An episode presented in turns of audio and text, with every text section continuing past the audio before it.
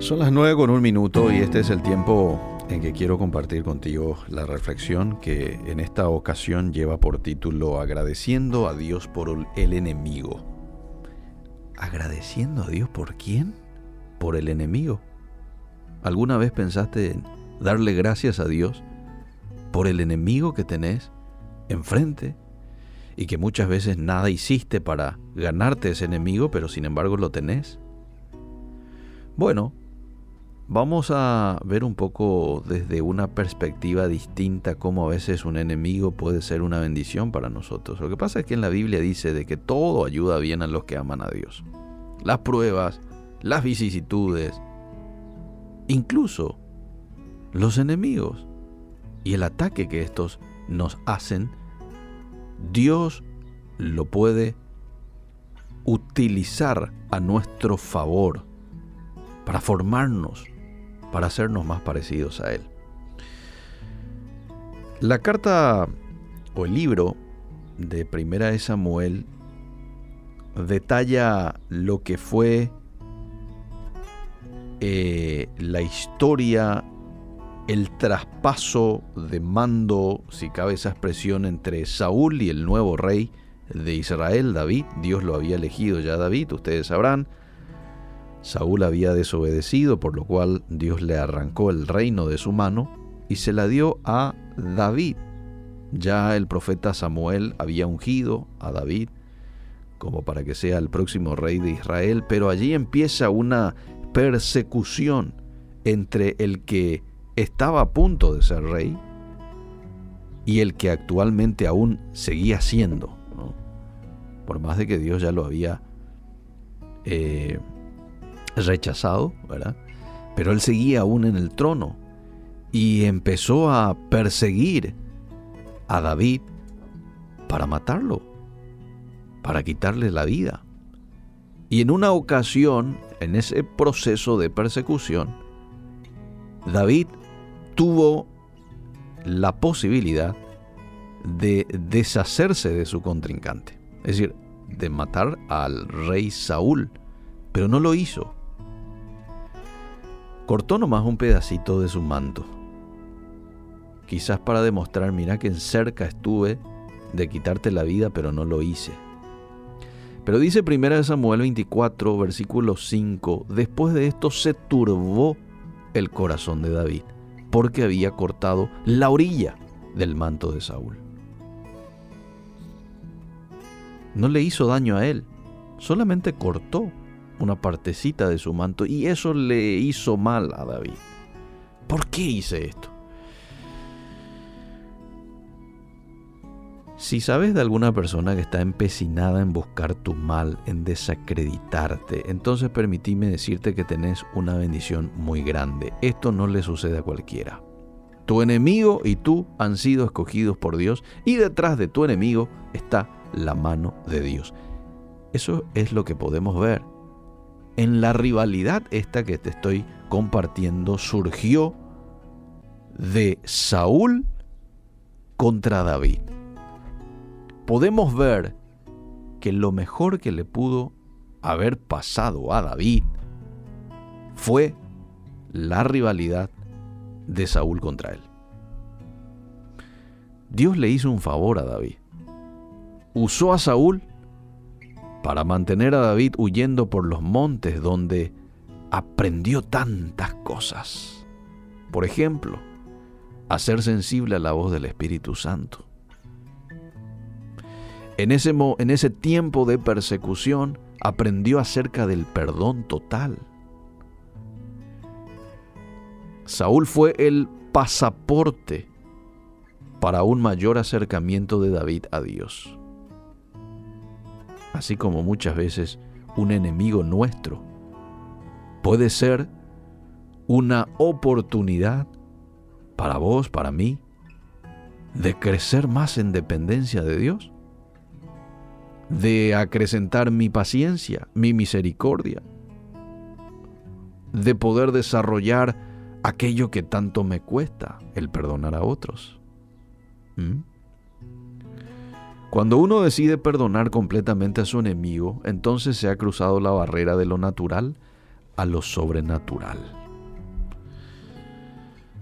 Más importante que tener dones del Espíritu Santo, el don de la sanidad, intercesión, de la paciencia, qué bueno es tener todos estos dones, pero uno de los dones que debemos buscar es el don del perdón, el perdonar a otros así como Dios nos perdona a nosotros.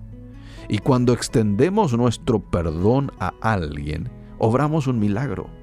Cuando perdonamos totalmente, entonces finalmente hemos alcanzado el nivel más alto en términos de espiritualidad. David tuvo al rey Saúl en sus manos para cortarle la cabeza. Lo pudo haber hecho.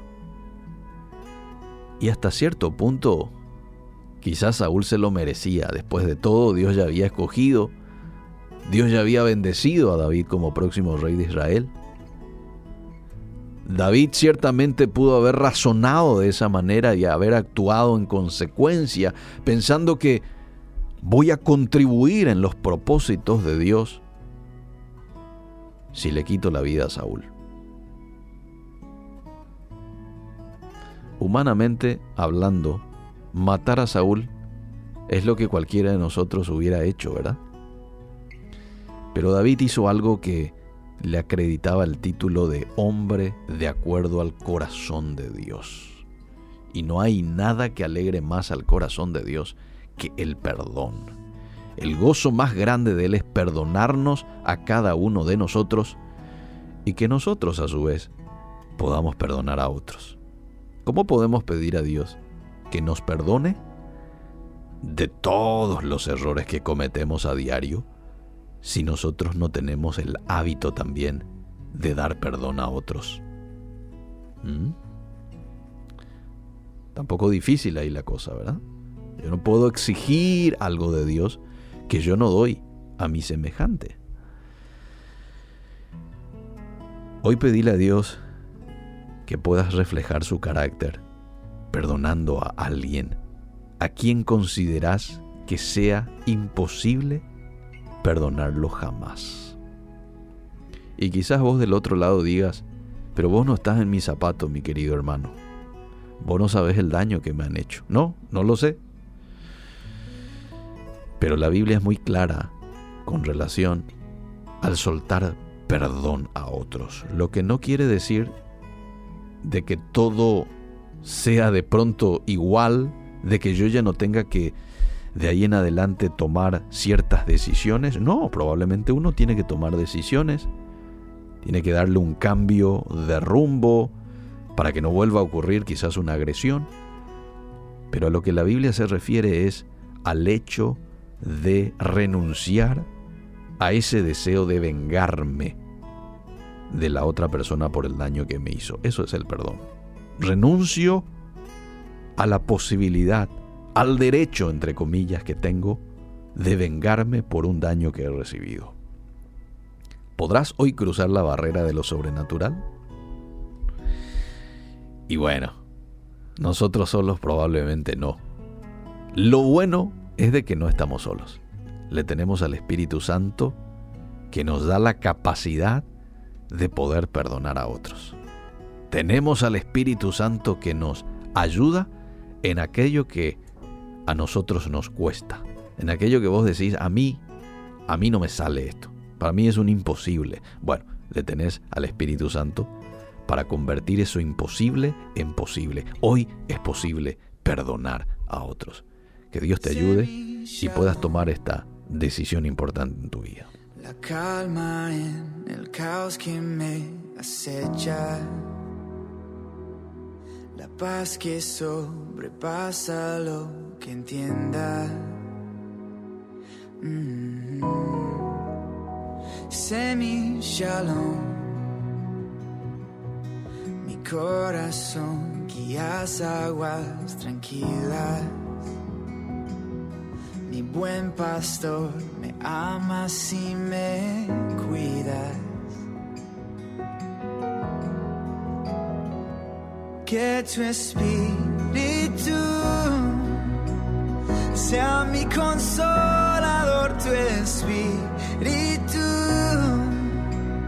sea mi sanador, tu espíritu. Yo quiero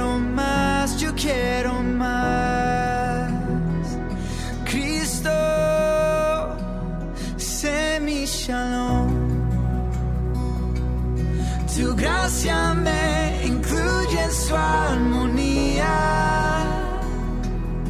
Y tu buen corazón, Dios, me conquista. Oh.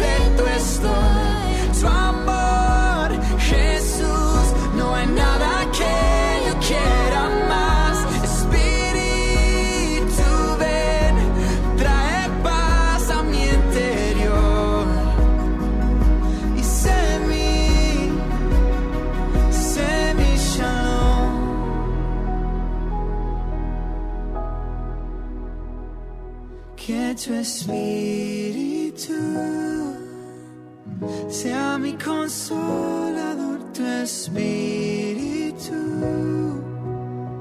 Sea mi sanador tu espíritu. Yo quiero más yo quiero más